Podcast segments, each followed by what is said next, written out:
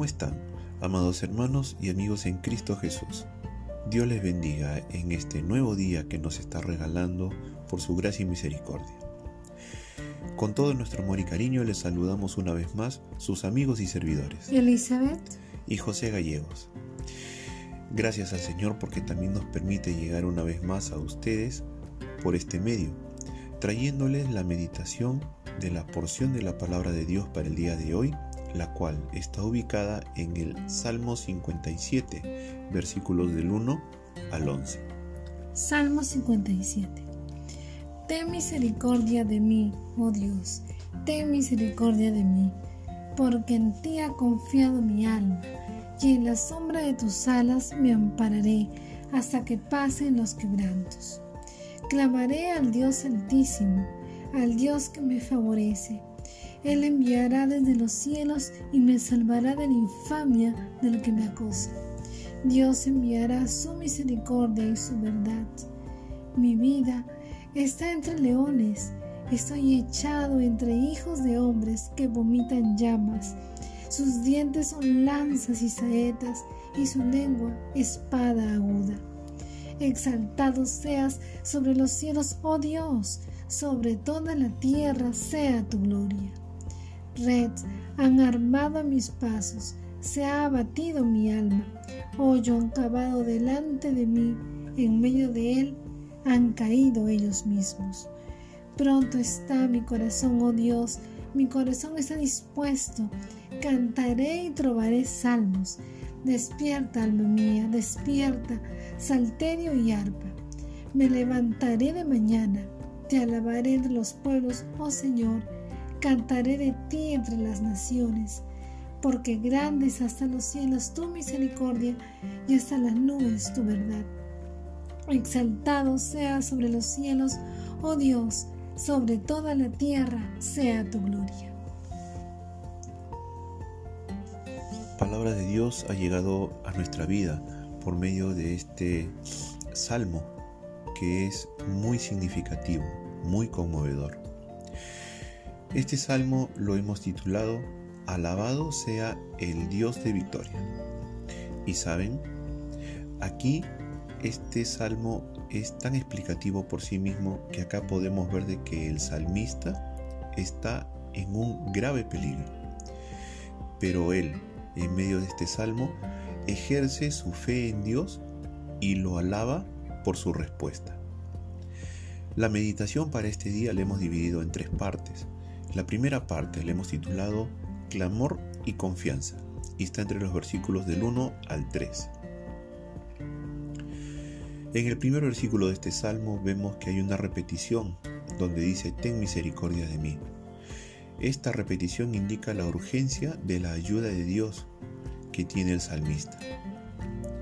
Saben, en cualquier situación, el creyente puede clamar por la misericordia de Dios porque Dios es un Dios de amor y a través de la Biblia revela su amor para con sus criaturas y para con nosotros los seres humanos. Dice luego el salmista, porque en ti ha confiado mi alma. La confianza que tiene el salmista en Dios es la base que tiene para poder clamarle a Él.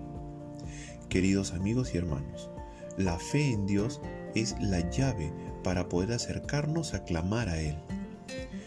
Dios quiere que confiemos y nos promete que si creemos, hará lo que pedimos. La figura que expresa el salmista, a la sombra de tus alas, nos habla que Dios es el refugio seguro en quien podemos confiar. En el versículo 2, el salmista se dirige a Dios llamándole al Dios altísimo. Y esto nos indica que el salmista conoce a Dios y sabe que tiene poder sobre toda su creación y que a la vez este mismo Dios, grande y poderoso, se interesa en cada uno de sus hijos. Luego dice, al Dios que me favorece. Y esto se refiere que el salmista sabe que su Dios cumplirá su propósito en él. En el versículo 3, al mencionar que Él enviará desde los cielos y me salvará, aquí el salmista expresa que está confiando en Dios, sabe que su cualidad de altísimo no anula el cuidado que Dios brinda a cada persona, incluyéndolo a Él. Finalmente, en el versículo 4 dice, misericordia y verdad.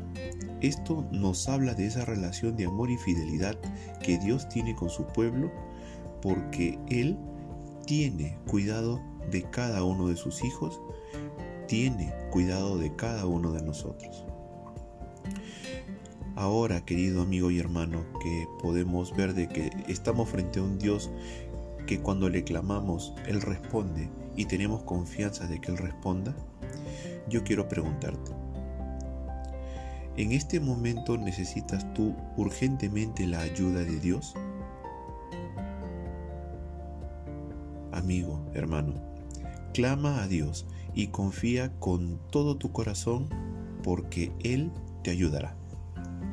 La segunda parte es los enemigos y el lamento. En el versículo 4 explica gráficamente la terrible persecución que está sufriendo el salmista. Pero sin embargo, en medio del peor peligro el cual está pasando, él ejerce su fe en Dios y le alaba. Dice, seas exaltado. Y es semejante a la palabra santificado sea tu nombre que menciona en el Padre nuestro. Es un grito de victoria y a la vez un arma contra el enemigo. En el versículo 6 sigue explicando las acechanzas que el enemigo está haciendo contra él. Pero, como a menudo sucede, los malos caen en sus propias trampas. Qué hermoso saber que podemos tener victoria en el nombre de Cristo Jesús frente a cualquier ataque de cualquier enemigo. Ahora queremos preguntarte para poder profundizar un poco más. ¿Te encuentras atrapado por problemas o peligros? No esperes más. Alaba a Dios. Él te dará la victoria. Y la tercera parte la hemos titulado Alabanza por la victoria, entre los versículos del 7 al 11. La estrofa, esta estrofa, es un cántico de alabanza. Comenzamos del versículo 6 donde dice que a los enemigos quieren doblegar su alma, pero el salmista está firme en su fe. Como lo hizo con Josué, Dios pide a cada creyente que esté firme en la fe aún frente a los peligros, amenazas y maldades. En el versículo 8 menciona despierta. Esto para el salmista es un automandato. Él mismo se demanda despertar. La fe va creciendo. El salmista piensa en quién es Dios. Decide confiar en Él. También se autoexhorta a ejercer más la fe cuando alaba a Dios. Saben, normalmente los hombres esperan que el alba les despierte, pero el salmista está tan deseoso de alabar que con su canto él mismo despertará al alba. El que experimenta la victoria de Dios quiere que los pueblos y las naciones también conozcan y glorifiquen a Dios. En el versículo 10 se usa misericordia y verdad nuevamente, esta vez en líneas paralelas. El estribillo del versículo 5 se repite en el versículo 11, destacando la confianza y la victoria. Aquí el salmista desea la gloria de Dios por dos motivos. El primero porque ama a Dios y el segundo motivo es para que otros le conozcan. Además de esto, también el salmista desea la gloria de Dios porque Dios usa la alabanza para destruir la oposición. Se menciona los cielos y la tierra como la historia de los dos que está entretejida. También así la gloria de Dios está sobre todas las cosas. Cuán grande y cuán maravilloso es nuestro Dios, creador del universo. Y quiero que reflexiones un poco en este punto. Te hago una pregunta. ¿Tienes fe en que Dios te dará la victoria frente a ese problema que estás pasando? Si es así, entonces alábalo, dale la gloria y hazlo conocer a quienes te rodean. Después de haber meditado en este pasaje el día de hoy, podemos concluir que cuando tú y yo estemos en una situación de peligro, de sufrimiento o algún problema que nos afecta, debemos clamar a Dios con fe y alabarlo, sabiendo que Él nos dará la victoria. Damos gracias al Señor por su palabra en el día de hoy, la cual nos es muy provechosa. Y ahora queremos dirigirnos a ti, querido amigo. Tú que nos estás escuchando, probablemente por primera vez. En este momento, si aún no has entregado tu vida a nuestro Señor Jesucristo, queremos animarte a que puedas arrepentirte de tus pecados y entregues tu vida a Él. Entrégale tu vida y experimenta el gran gozo que el Señor tiene preparado para ti.